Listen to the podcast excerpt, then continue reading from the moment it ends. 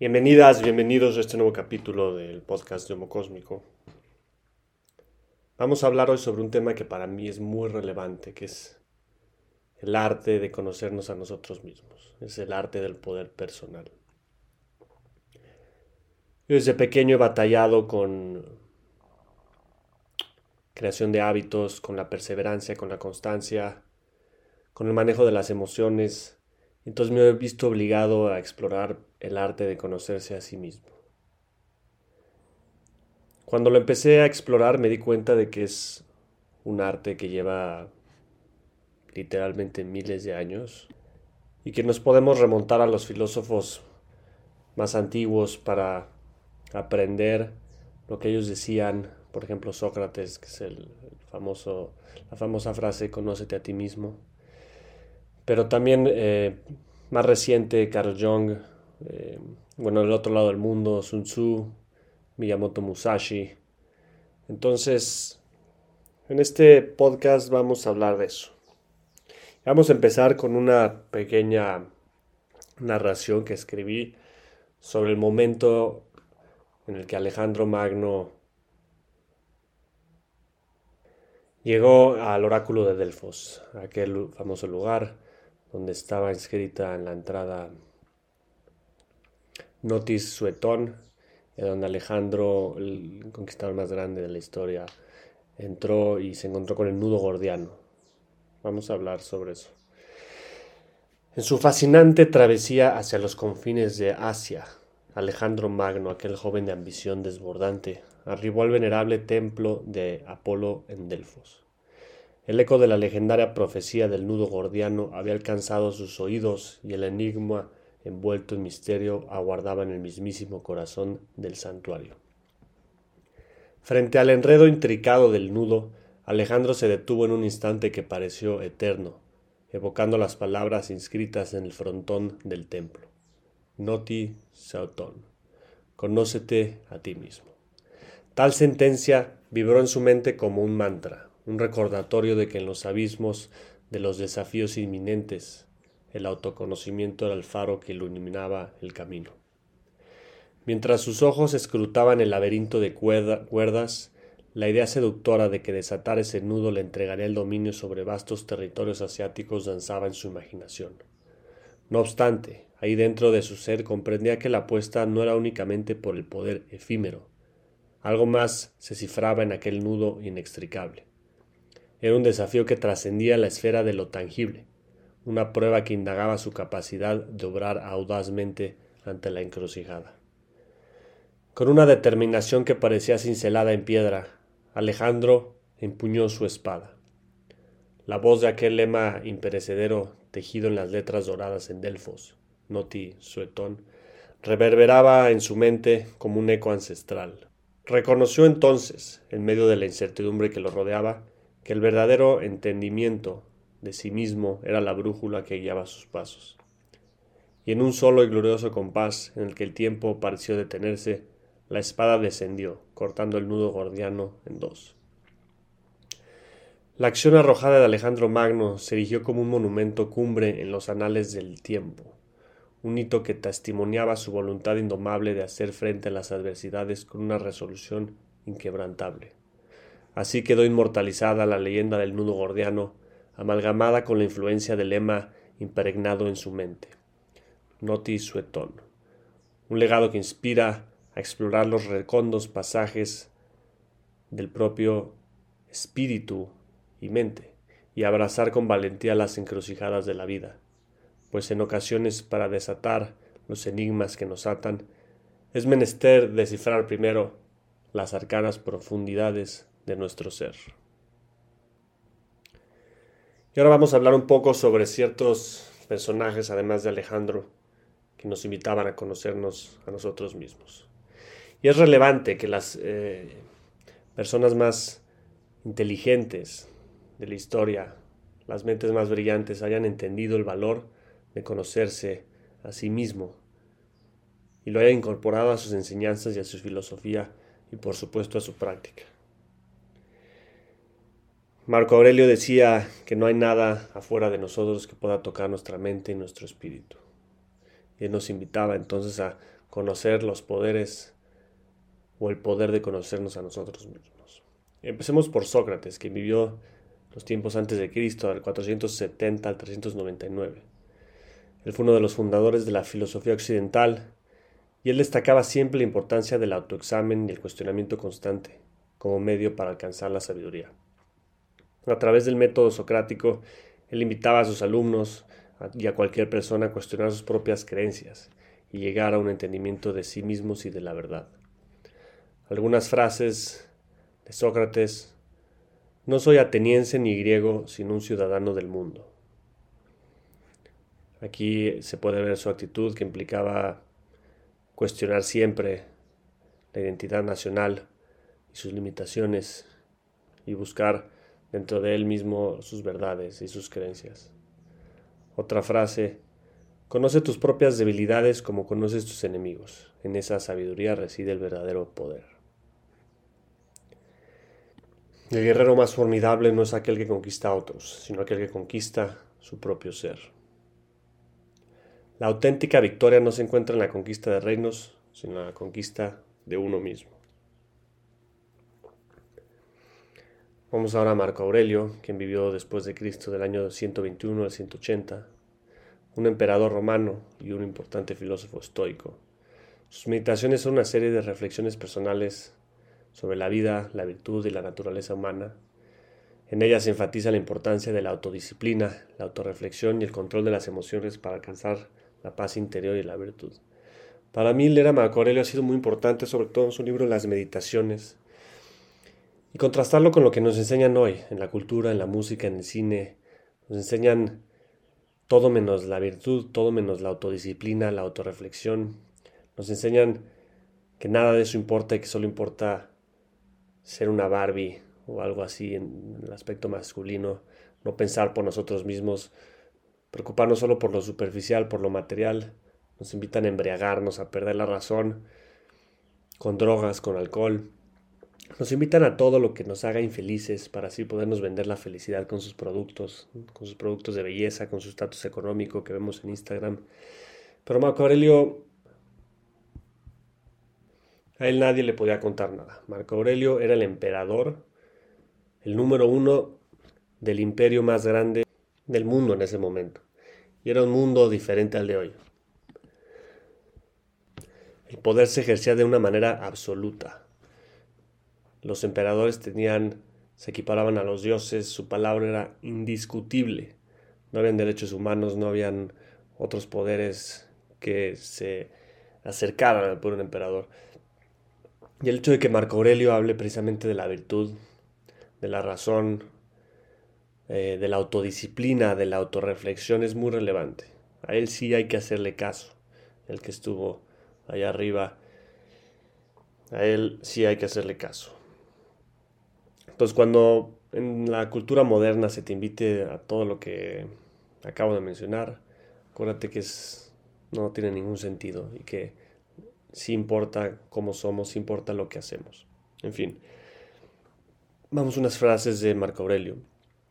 En la arena de la vida, el mayor desafío no es la espada del enemigo, sino el dominio de tu propia alma. Forja tu voluntad en el yunque del autoconocimiento y lucha como un titán de la virtud. Como un gladiador que enfrenta a sus adversarios en la arena, encara tus propios temores y flaquezas con la misma valentía.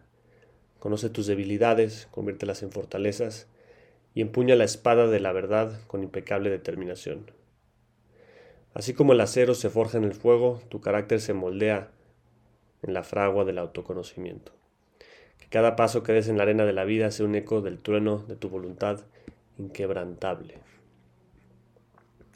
Ahora vamos a hablar de Sun Tzu, eh, quien estuvo antes de Cristo, 544-496. Él fue el autor del arte de la guerra que es un antiguo tratado militar chino que se centra en estrategias militares, pero también aborda aspectos psicológicos y de autoconocimiento.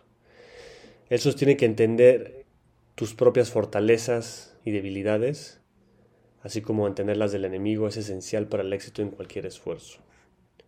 Y él hablaba así. El guerrero que conoce a los demás y se conoce a sí mismo no será derrotado en cien batallas. Conocer a tu inteligencia, perdón, conocer a tu enemigo es inteligencia. Conocer a ti mismo es verdadera sabiduría. Dominar a tu enemigo es fortaleza, dominarte a ti mismo es verdadero poder. Antes de entrar en la batalla, reflexiona sobre tu propia fuerza y debilidad. Después de entrar en la batalla, concentra tu energía en la victoria y no en las dudas. No sé si saben, pero este libro, El arte de la guerra, ha sido usado, reinterpretado, leído en diferentes contextos y por los siglos de los siglos. Ahora vamos a hablar de Miyamoto Musashi, eh, un legendario samurái épico que vivió del año 1584 a 1645. Fue famoso por eh, inventar un método de espadas que tenía las dos espadas. De él, pues, está en la cultura popular, pueden leer cómics, libros, hay una película de él que se llama El Samurai, no me acuerdo, pueden investigar. Miyamoto Musashi, él escribió Los Cinco Anillos. Fue un famoso espadachín y filósofo samurái en Japón. Es conocido por su obra El libro de los cinco anillos, que abarca estrategias de combate, pero también ofrece ideas sobre autodisciplina, enfoque mental y cómo comprenderse a uno mismo en la búsqueda de la maestría personal. Vamos a sus frases. El camino del guerrero es la resolución inquebrantable de conocerse a sí mismo y superar tus propias debilidades. Antes de empuñar tu espada, busca en lo más profundo de tu ser. La verdadera victoria se encuentra en el dominio de tus propias limitaciones. El guerrero más fuerte es aquel que se entrena en cuerpo y mente, que reconoce sus flaquezas y se esfuerza en perfeccionarse constantemente. Ahora vamos a hablar un poco de Carl Jung, quien vivió del año 1875 a 1961. Fue un influyente psicólogo y psiquiatra suizo que desarrolló conceptos como el inconsciente colectivo y los arquetipos. Él sostenía que el autoconocimiento es crucial para la salud mental y el crecimiento personal. Sus ideas sobre la individuación promovían la búsqueda de la totalidad y la integración de las partes de la psique de uno mismo. Y él decía así, quien mira afuera sueña, quien mira adentro despierta. Conocer tu propia oscuridad es el mejor método para lidiar con la oscuridad de otras personas. No ser lo que pretendo ser es la pesadilla más grande del ser humano. Muy sabias palabras de todos estos grandes personajes de la historia de la humanidad. Y bueno, ¿cómo se aplica el autoconocimiento o más bien cómo se, cómo se conoce uno a sí mismo? Hay muchas maneras, pero la esencia de esto es aprender a tomar distancia entre nosotros mismos y nuestra propia mente. Porque a, final de cuentas lo que queremos conocer es a nuestra mente. Nuestra mente, sus creencias, sus traumas, sus tendencias, sus memorias, sus sueños, sus interpretaciones de la realidad, sus problemas no resueltos, sus dudas, sus virtudes, sus defectos. Queremos conocer a la mente. La mente es el objeto de estudio. ¿no? ¿Y cómo conocer a la mente? Pues de muchas maneras. Puedes empezar por tener un diario. Un diario es muy importante, no solo por lo que escribes en ese momento, sino por lo importante que es leerlo después de algún tiempo.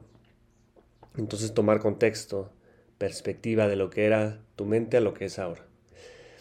Una herramienta todavía más importante y esencial es la práctica constante de observar nuestra propia mente. Así como cuando tú lees un libro y a veces estás leyendo el libro y no estás poniendo atención, la mayoría de las veces estamos pensando de la misma manera, pensando en automático sin poner atención. Pero ¿qué tal cuando regresas a la atención al libro y a veces tienes que irte para atrás porque no entendiste nada? Lo mismo funciona con la mente. La mente piensa por sí sola porque es un ser independiente y qué importante es regresar a la observación del pensamiento, del proceso mental. Observar cómo reaccionamos ante la realidad, cómo reacciona la mente ante lo que sucede allá afuera, cuando pasan cosas que consideramos buenas, malas, cuando alguien activa algo dentro de nosotros mismos con una conducta, eso es conocerse a sí mismos. Y eventualmente después del conocimiento de la mente viene el dominio de la mente, que es todavía más importante, que parte de la parte de conocerse a sí mismo. El dominio de la mente es educar a la mente, ¿no? Todos conocemos a la típica persona que algo le pasa en la vida, le tocan el claxon y pierde completamente el control y dice groserías. Esa persona tiene un carácter débil y esa persona no tiene dominio mental y su mente ha tomado completamente posesión, posesión total del cuerpo y de la conciencia que es este ser humano. En cambio, todos sabemos historias de monjes sabios que pueden ir en la calle y alguien les puede escupir y ellos pueden elegir reaccionar o no elegir, pero no es de manera automática. Pueden elegir reaccionar con compasión, no hay una respuesta automática de enojo. Pueden elegir reaccionar con golpes si lo requiere la situación, que casi nunca lo hacen, pero ellos eligen.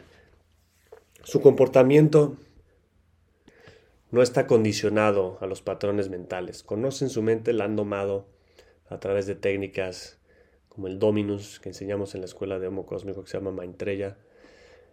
Hay muchas técnicas a través de los que se han inventado para domar, para conocer y domar la mente, pero todo parte de la esencia de acostumbrarnos, es decir, practicar el hecho de observar la mente, practicar la autoobservación de la mente y después educar a la mente. Em, nosotros en la escuela hemos eh, implementado una técnica que se llama un sistema de seguimiento de hábitos, que es muy importante. Les recomiendo que lean un libro de James Clear que se llama Hábitos Atómicos. Es importante llevar hábitos. Los hábitos son lo que forman los resultados. Todos tenemos sueños en la vida. Para alcanzar esas metas necesitamos acciones concretas todos los días. Los hábitos son los bloques de los resultados, son los ladrillos de los resultados. Y en ese sentido, tener un sistema de seguimiento de hábito es esencial para el dominio mental, para el poder sobre uno mismo del que habla Sun Tzu. Una persona que no tiene dominio mental, que no tiene autoconocimiento, es difícil que logre cualquier cosa en la vida. Será víctima siempre de las circunstancias, de las reacciones condicionadas de la mente hacia lo que pasa en las circunstancias, echará siempre la culpa a los demás, a la suerte o a Dios, porque no controla su mente. Entonces tratará de controlar la realidad, pero la realidad nadie la puede controlar. Lo único que nos queda es controlar cómo reaccionamos a la realidad.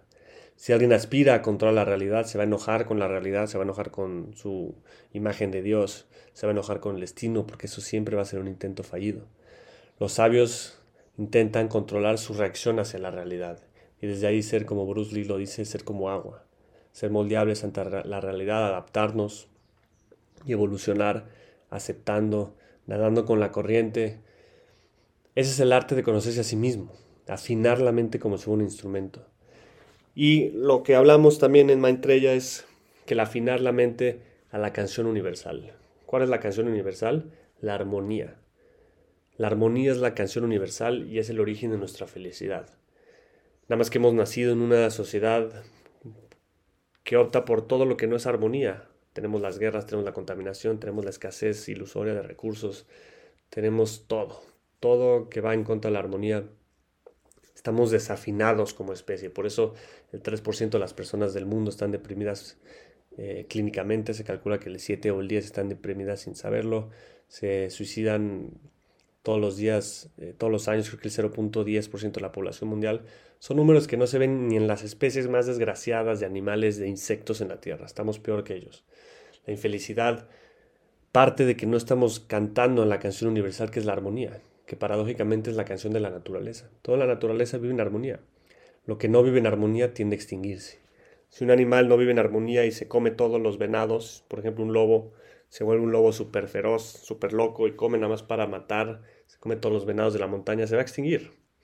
Si unos venados se comen todo el pasto de la montaña eh, y lo vomitan y solo siguen comiendo por codicia, como los humanos lo hacemos, se va a acabar el pasto y se van a morir. Así pasa. La armonía y la evolución son lo mismo. La evolución es sabia y está hecha a un sistema que es, todo es en armonía, como un círculo. El círculo es lo esencial de la naturaleza, lo vemos en todos lados y qué cosa tan armoniosa como un círculo, ¿no? Nuestra mente colectiva ahorita no es un círculo, es quien sabe que es un desastre. Ahora, para salvarnos a nosotros mismos, tenemos que afinar nuestra propia mente a la armonía. Vivir en armonía con los demás, eso se resume mi, punto. Vivir en armonía con nosotros mismos y con los demás, no hacer daño a nadie. Vivir de manera honesta, vivir en virtud. Vivir con ciertos valores propios, pero valores.